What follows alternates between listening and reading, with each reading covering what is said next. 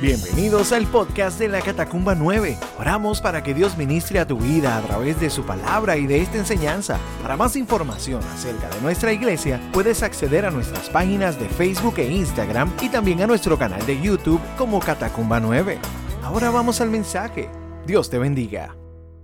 Eh, hoy le titulé esta enseñanza Semana Compleja, porque para todos nosotros esta semana es la Semana Santa, se conmemora a nivel mundial la Semana Santa, se conmemora eh, el Viernes Santo, Día de la Crucifixión, el Domingo de Resurrección, hoy conmemoramos la entrada triunfal a, Jerusalén. Sin embargo, eh, lo que quizás se ha convertido para nosotros en una tradición anual eh, sobre un proceso de una conmemoración y una fiesta, realmente cuando nos vamos a la escritura, usted se da cuenta que fue la semana más compleja que jamás hayan podido experimentar los discípulos. Eh, quizás para, eh, inclusive fue compleja para todo el mundo, aún para los romanos que tuvieron que manejar el qué vamos a hacer con este judío, para aún los religiosos que de alguna manera querían eh, atrapar a Jesús. Fue una semana bien intensa, tan intensa que eh, el Evangelio de Juan dedica básicamente, Juan el, apóstol dedica básicamente la mitad del Evangelio a esta última semana. Así de impresionante fue, así de compleja fue. Así que en esta semana compleja Jesús sabía que venía un tiempo difícil. Y, quiero, y quiero ubicarte quizás al comienzo de esa semana. y Juan nos revela momentos bien íntimos de Jesús con los discípulos. En Juan 13 nos revela el momento donde Jesús está eh, lavando los pies de los discípulos y, está en ese tiempo de esa cena. Y inclusive tanto Juan 14 como 15, eh, todo es una conversación de Jesús en la intimidad antes de la crucifixión.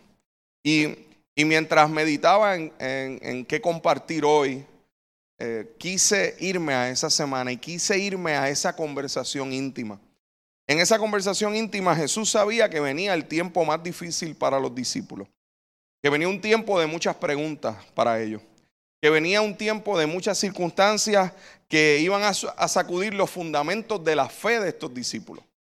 No, lo que iba a ocurrir no iba a ser algo simple de, de manejar. Inclusive Jesús en varias ocasiones le había dicho a los discípulos que él iba a morir que a él nadie le iba a quitar la vida, que él ponía la vida. Inclusive ah, hay uno de los versos más famosos es cuando Pedro trata de convencer a Jesús de que no era necesario que él muriera. Así que Jesús lo había dicho, yo voy a Jerusalén, voy a morir. Y los discípulos quizás veían esto como algo muy lejano, pero de momento se hace palpable, cercano. Tiempo de crisis, tiempo de dificultad. Tiempo que inclusive provocaría que los discípulos fueran a tener muchas dudas de si lo que Jesús había dicho era cierto y si todo se iba a cumplir según lo que él había dicho. Y esto me lleva a qué Jesús nos dice en los momentos complejos de nuestra vida, cuando nos vamos a enfrentar a algo que nunca nos hemos enfrentado. Y yo quiero ir a la palabra y ver qué Jesús le dijo en la intimidad a los discípulos, porque yo creo que son las palabras íntimas que necesitamos para este tiempo. El Evangelio según San Juan, capítulo 14, el verso 1 y 2, eh, dice de esta manera, no dejen que el corazón se les llene de angustia. Confíen en Dios y confíen también en mí. En el hogar de mi Padre hay lugar más que suficiente. Si no fuera así, ¿Acaso les habría dicho que voy a prepararles lugar? Cuando todo esté listo, volveré para llevarlos, para que siempre estén conmigo donde yo estoy. Hay dos cosas que Jesús sabía. Jesús sabía que, eh, y, y por eso se los estaba diciendo, que el corazón se puede llenar de angustia. Número uno, Jesús sabía que el corazón se puede llenar de angustia. Inclusive sabía que el corazón se puede turbar.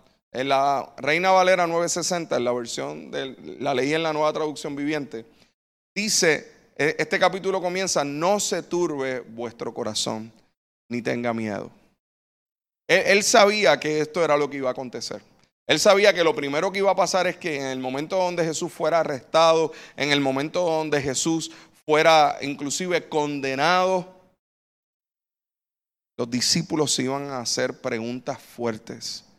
Y las preguntas fuertes angustian nuestro corazón. Las preguntas fuertes sacuden el fundamento de nuestra fe. Jesús sabía que que en ese momento de lucha en nuestras emociones y lucha en nuestra mente, Él necesitaba dejar algo ya puesto en la mente y en el corazón de ellos previo. Y por eso los miró y les dijo, no se turbe vuestro corazón, no se, no se llenen el corazón de angustia. Y la segunda cosa que Jesús sabía era cómo responder a esa turbación o a esa angustia. Jesús dijo, confíen en mí. Yo sé que se oye como si fuera una respuesta muy simple, pero cuando los cimientos se deshacen, cuando los fundamentos se deshacen, la única confianza que nos queda es Él. Y yo creo que el Señor lo que quiere es enseñarles a vivir a los discípulos básicamente de una forma totalmente diferente. Las crisis y las circunstancias nos enseñan a vivir de una manera diferente, de una manera que no cambia, a vivir confiando siempre. Eh, fíjese, no es como que ahora pues vino esta pandemia, este revolú, wow, pues tenemos que confiar. No, lo que el Señor quiere enseñarnos es que debemos confiar en Él siempre. Estemos en una buena circunstancia o estemos en una situación de necesidad. Que la confianza siempre permanezca en el mismo lugar. Y yo creo que ese es el reto para este tiempo. ¿Cómo, ¿Cómo, salimos de esta situación y salimos con unos fundamentos firmes en nuestra fe, de tal manera que confiemos siempre? Jesús les dice aquí, yo voy a, a, preparar lugar, en el hogar de mi padre hay lugar más que suficiente. Fíjese lo que Él les está diciendo. Él les está diciendo, miren, usted tiene que tener algo bien claro, este no es el lugar final. En el hogar de mi padre hay más que suficiente para todos nosotros.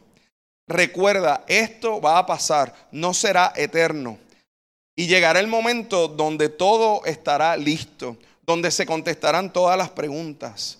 La gente en este tiempo va a preguntar y usualmente pregunta, pero ¿por qué ocurre algo así como esto? Si Dios es tan bueno, ¿Por qué pasan estas cosas tan malas? ¿Por qué, ¿Por qué esta pandemia? ¿Por qué, ¿Por qué, no se detiene todo esto? ¿Por qué este mundo experimenta este proceso? ¿Por qué, ¿Por qué estos virus? ¿Por qué ocurre esto? Es importante entender algo. Si, si usted y yo nos hacemos esa pregunta, es una pregunta muy, muy importante y muy buena. Y tiene una respuesta muy clara. La palabra dice que en este mundo, desde que entró el pecado, nada funciona correctamente. Usted tiene que tener eso claro en su corazón. Inclusive, se lo demuestro con la escritura. Isaías lo escribió de esta manera. Isaías capítulo 24, verso 5 dice, la tierra sufre por los pecados de sus habitantes, porque han, torcido las instrucciones de Dios, han violado sus leyes y quebrantado su pacto eterno. Ese es real hay un daño que, que, nuestro mundo está viviendo por el pecado. La tierra va a sufrir por los pecados de este mundo, pero ¿por qué Dios lo permite? ¿Por qué Dios permite que entonces la tierra siga, siga este curso? Porque Dios nos ha dado libertad. Porque si no lo permitiera, diríamos, es que Dios no nos permite hacer nada. Yo creo que el Señor es tan misericordioso que nos muestra la realidad de esta tierra para que entendamos la realidad del cielo. Usted sabe que en un momento los discípulos le dijeron, Jesús, enséñanos a orar. Y Jesús les enseñó lo que usted y yo no sabemos de memoria, y máxime si hemos nacido aquí en esta isla, eh, que es el Padre nuestro. Pero hay una parte del Padre nuestro que es bien importante. Dice, que se haga tu voluntad aquí en la tierra como es en el cielo. Eso quiere decir que en el cielo hay un orden glorioso. Y Jesús eso es lo que le está diciendo a los discípulos. Miren, ustedes saben algo, ustedes tienen eternidad en el corazón. Eso dice el libro de Eclesiastes. Él ha puesto eternidad en nuestro corazón. Y él dice, yo voy a prepararles lugar. Confíen, confíen en mí. Y Y yo creo que el apóstol Pablo nos lo recuerda de otra forma también. Y es importante entender esto y tenerlo claramente en el corazón. El apóstol Pablo en 2 Corintios capítulo 4, verso 17 dice, porque esta leve tribulación momentánea produce en nosotros un cada vez más excelente y eterno peso de gloria, no mirando nosotros las cosas que se ven, sino las que no se ven. Pues las cosas que se ven son temporales, pero las que no se ven son eternas. Mire, hermano, no hay ninguna tribulación en esta vida que sea eterna. Esto es leve y momentáneo. Eh, el apóstol Pablo le pone los adjetivos, ¿verdad? Antes y después. Leve y momentáneo a la tribulación. Leve y momentánea. Nos aguarda lo eterno. No nos enfoquemos en lo que se ve. Cuidado con dejarnos abrumar el corazón de angustia por las noticias que escuchamos. Cuidado por las alarmas que se despiertan cada vez que perdemos el enfoque. No es tiempo de queja, no es tiempo de temor, no es tiempo de duda, es tiempo de certeza. De certeza que podemos confiar en el Señor, que los propósitos eternos de Dios se van a cumplir. Recuerda enfocarte en lo que no cambia, en Él. Van a haber muchos cambios de aquí en adelante, inevitablemente. Nuestro mundo con estas circunstancias ha cambiado y seguirá cambiando. Pero necesitamos nosotros estar atentos y mirar a lo que no cambia. Dios ve todo, Dios está interesado en ti, Dios tiene el control de todas las circunstancias. Miremos a Él y seamos alumbrados, nuestros rostros que sean alumbrados porque estamos mirando a Él fijamente, aún en medio de toda la incertidumbre que está a nuestro alrededor. ¿Sabes algo? Cuando Jesús dijo esto de que voy a preparar lugar para vosotros y se oye así como poético, Jesús lo que nos está diciendo es, hay algo mucho más allá de aquí. Pero tienes que empezar a, disfrutarlo y a vivirlo desde el hoy. Al punto de que hay uno de los versos que estoy seguro que todos los que me están viendo han escuchado. Y es interesante porque es aquí donde se dice ese verso. Pero se dice por, porque hay una pregunta. y hay una pregunta, yo sé que usted y todo el mundo conoce a Tomás, porque Tomás fue el que dijo que, él dudaba de que Jesús había resucitado, que hasta que él no metiera el dedo en su mano. Pero Tomás tiene otra historia con Jesús. No tiene esa nada más. E, esa es buenísima. Y esa es buena para la resurrección. Esa la podemos predicar el domingo de resurrección. Pero Tomás tiene una muy buena y está aquí en los versos siguientes a, esto que acabamos de leer. Uno de los versos que, que más conocemos es que Jesús dijo, que Él era el camino, la verdad y la vida. ¿Cierto? Eso no lo sabemos todo. Está aquí en, en Juan 14, 6. Pero en Juan 14, 5, mire lo que dice. Tomás le preguntó después que Jesús dijera esto. Dijera, les voy a preparar lugar. Era algo poético, precioso. Tomás, eh, eh, Jesús les dijo, ustedes saben a dónde voy y ustedes saben el camino. Jesús le dijo eso a los discípulos. O sea, luego que le dice, les voy a preparar lugar y no se preocupen que ustedes saben a dónde yo voy y ustedes saben el camino. Y Tomás decide decirle a Jesús esto. Le dice, Señor, no sabemos a dónde vas. ¿Cómo pues podemos saber el camino? Me, me gusta Tomás. Porque Tomás hace las preguntas que quizás los demás discípulos se estaban haciendo, pero no se, no se habían atrevido a, a, decir. O sea, cuando Jesús le dice, ustedes saben a dónde yo voy, probablemente los discípulos se miraron todos y dijeron, ¿qué? ¿Qué está diciendo Jesús? Y Tomás levanta la mano y dice, Señor, yo no sé para dónde tú vas. ¿Qué certeza tenía Jesús de que ellos sabían? Yo creo que, que nosotros tenemos que tener guardar nuestro corazón para tener certeza de que, de que en Dios sabemos hacia dónde vamos. Y por eso Jesús le dijo, tú sabes, yo he caminado contigo, yo he estado contigo. Y, y por eso Jesús le contesta, yo soy el camino, yo soy la verdad, yo soy la vida. Nadie viene al Padre si no es por mí. Entonces, la contestación en Boricua sería que Jesús miró a Tomás y le dijo que no sabes el camino, yo soy el camino por donde debes andar. Yo soy la verdad que debes abrazar y yo soy la vida que te va a dar vida eterna y vida para siempre. El contexto de este verso de yo soy el camino, la verdad y la vida no fue dado a las multitudes, fue dado en la intimidad. Fue dado en, en, en medio de la duda de uno de sus discípulos. fue, fue dada en medio de la duda de que a veces juzgamos mucho a Tomás, pero realmente somos bastante como él. ¿Cuántas veces usted y yo no le hemos preguntado cosas a Dios que parecería que son obvias, pero no necesariamente lo son? Porque tener esas preguntas sin contestación es lo que llena nuestro corazón de angustia. No tengas temor de preguntarle a Dios. Él te va a dar, él te va a dirigir hacia su camino. Él te va a dirigir hacia su verdad. Él te va a mostrar su vida en este tiempo. Es importante que tú tengas claro esto. Él prometió que Él iba a estar con nosotros, no importando lo que pasemos. Nunca estaremos solos. Dios no es un sentimiento, Dios ahora mismo está contigo. Isaías no lo recuerda de esta manera. Isaías 43, 2 dice, cuando pases por las aguas, yo estaré contigo. Y si por los ríos, no te anegarán. Cuando pases por el fuego, no te quemarás, ni la llama arderá en ti. Me fascina este verso porque me dice, yo voy a estar contigo, pero vas a pasar por el proceso. Así que no quiere decir que necesariamente puede ser que pasemos o no por el coronavirus. Pero pasemos o no, el Señor lo que ha prometido no es que nos va a proteger de que pasemos. Él, él ha prometido estar con nosotros. Y eso es suficiente. Que si Él está con nosotros, podemos confiar y podemos estar en paz. Este no es el fin de la historia, hermano. Estamos del lado que gana. Aun si este coronavirus tomara nuestra vida, como quiera estamos del lado que gana. Mira, hay una serie que a, mi, a mi esposa y a mí nos, nos fascinó mucho ver. Eh, un, spoiler alert, bueno, para si usted no lo ha visto, pero es una serie que ya tiene sus añitos, que se llama 24 o 24, que es de 24 horas. Y esta serie tenía un personaje principal, se llamaba Jack Bauer. Y, y lo, lo, lo, lo que provocaba esta serie era que cuando tú estabas viendo el, el, proceso del capítulo, mientras lo seguías viendo, cuando iba para terminar, era como que te ponía en un estrés porque tú decías, wow, wow, ahora sí que le va a pasar algo a Jack Bauer, ahora sí que, que se fue a justa esto, porque siempre aparecía como que estaba a punto de morir y ahí se acababa el capítulo, entonces pues tenías que esperar para ver el otro.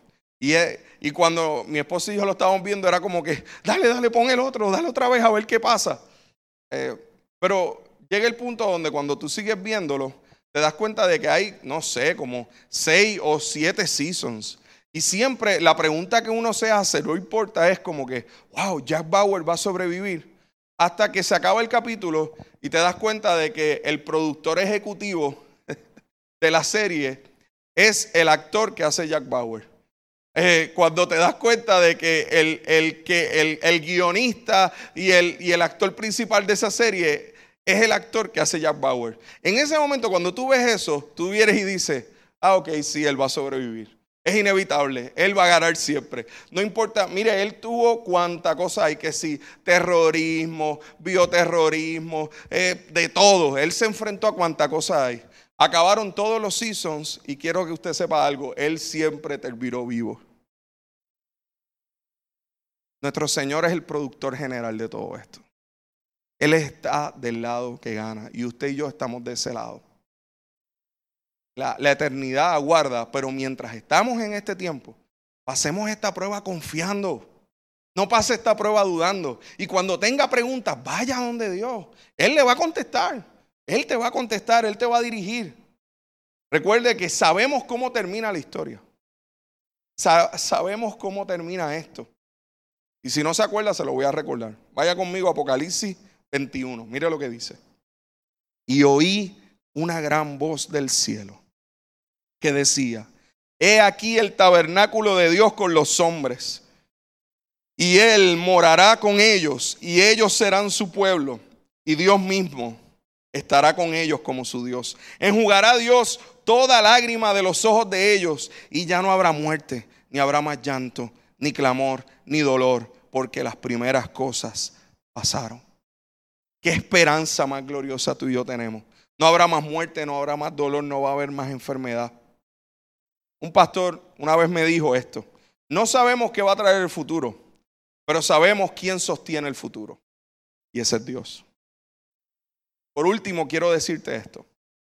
En este tiempo Dios quiere usarte. Pero por eso tienes que tener una confianza firme en Él. porque Dios quiere usarte. Y Dios quiere usarte para ayudar y bendecir a otros. No es únicamente que Dios quiere protegerte, Dios quiere usarte. Y, y como cristianos, ¿cómo nosotros manejamos el dolor y las circunstancias difíciles?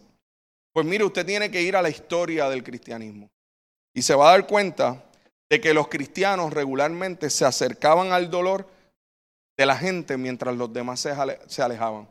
La peste bubónica, la peste negra. Busque sobre estas historias y se dará cuenta de que mientras la gente huía de las ciudades, el Señor llamaba a los cristianos a ir a las ciudades a cuidar a aquellos que estaban en necesidad y a aquellos que estaban enfermos. A muchos el Señor los bendijo con, con milagros poderosos de ver a Dios obrar en medio de circunstancias tan horribles como, como las que estaban viviendo. Yo creo que el Señor nos, nos, hace entender en este tiempo que, que el Señor nos ha dado palabra para este tiempo. Que Dios nos ha dado autoridad en este tiempo. Que Dios nos ha dado influencia. Que nos ha dado un mensaje que sirve para momentos de abundancia como para momentos de necesidad. Un mensaje que, que abre camino en el desierto, así como nos muestra la libertad gloriosa del Señor. En esta semana que para los discípulos fue compleja, Jesús los preparó.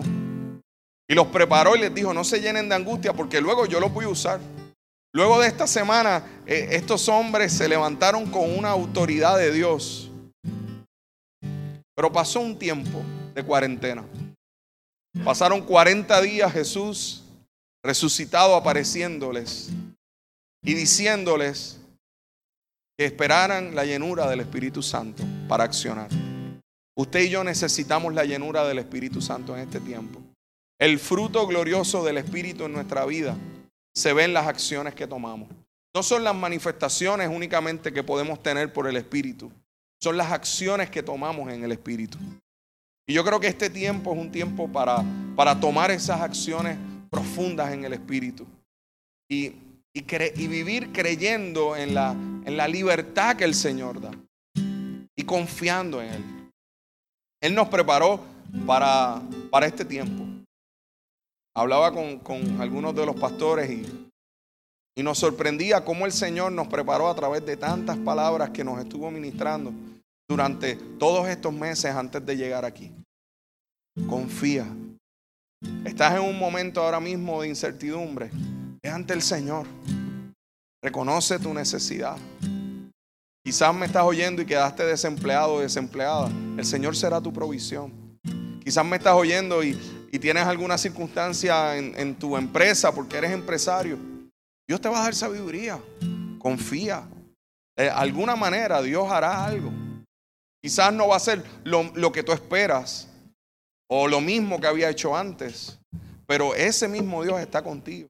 Quizás estás en tu casa y estás experimentando mucha ansiedad, mucho pánico, mucho, mucho estrés. Hoy queremos orar por ti para que descanses en el Señor, para que confíes, que no se turbe tu corazón, que no dejes que, tu corazón se llene de, de angustia. Quizás nos estás viendo y eres de los que, de los héroes, que, estás saliendo a trabajar porque, porque eres parte de, de lo que tiene que ver con los servicios esenciales. Te bendecimos. Estamos orando por ti. Confía, el Señor ha de cuidarte. Dios te va a cuidar. Y Dios te va a cuidar para poder bendecir. Y, y, Dios va a cuidar de los tuyos también. Si eres de los que te quedas en la casa mientras familiares tuyos están saliendo, Dios también te va a cubrir. Y lo va a cubrir a él o, lo va, o la va a cubrir a ella en medio de ese proceso. Porque hay gente que ha sido llamado para estos momentos de crisis, para poder bendecir a otros. Y Dios estará con ellos también. Porque, porque somos los que podemos salir confiando en que tenemos una victoria que ya está ganada. Que, que en el Señor tenemos verdadera esperanza y paz. Y si tú estás alejado del Señor, si tú estás alejada del Señor, no es casualidad que, el Señor haya permitido que, este, que esta grabación, que este audio llegue a donde ti. No es casualidad. El Señor lo está permitiendo porque te ama. Abre tu corazón al Señor. Y si, y, si necesitas reconciliarte, haz una oración simple y dile, Señor, perdona mis pecados. Necesito acercarme a ti. Me arrepiento. Lléname de ti, lléname del poder de tu Espíritu. Y si has hecho una oración como esta, escríbenos al inbox. Queremos orar por ti. Si estás en medio de una necesidad como la que hemos hablado, no lo pases solo, no la pases sola. Escríbenos. Tenemos, tenemos un ejército de, de líderes que está dispuesto a orar por ti y a bendecirte. Queremos, queremos clamar al Señor para que Dios te cubra en medio de esto. Y recuerda que no, no dejes que tu corazón se llene de angustia.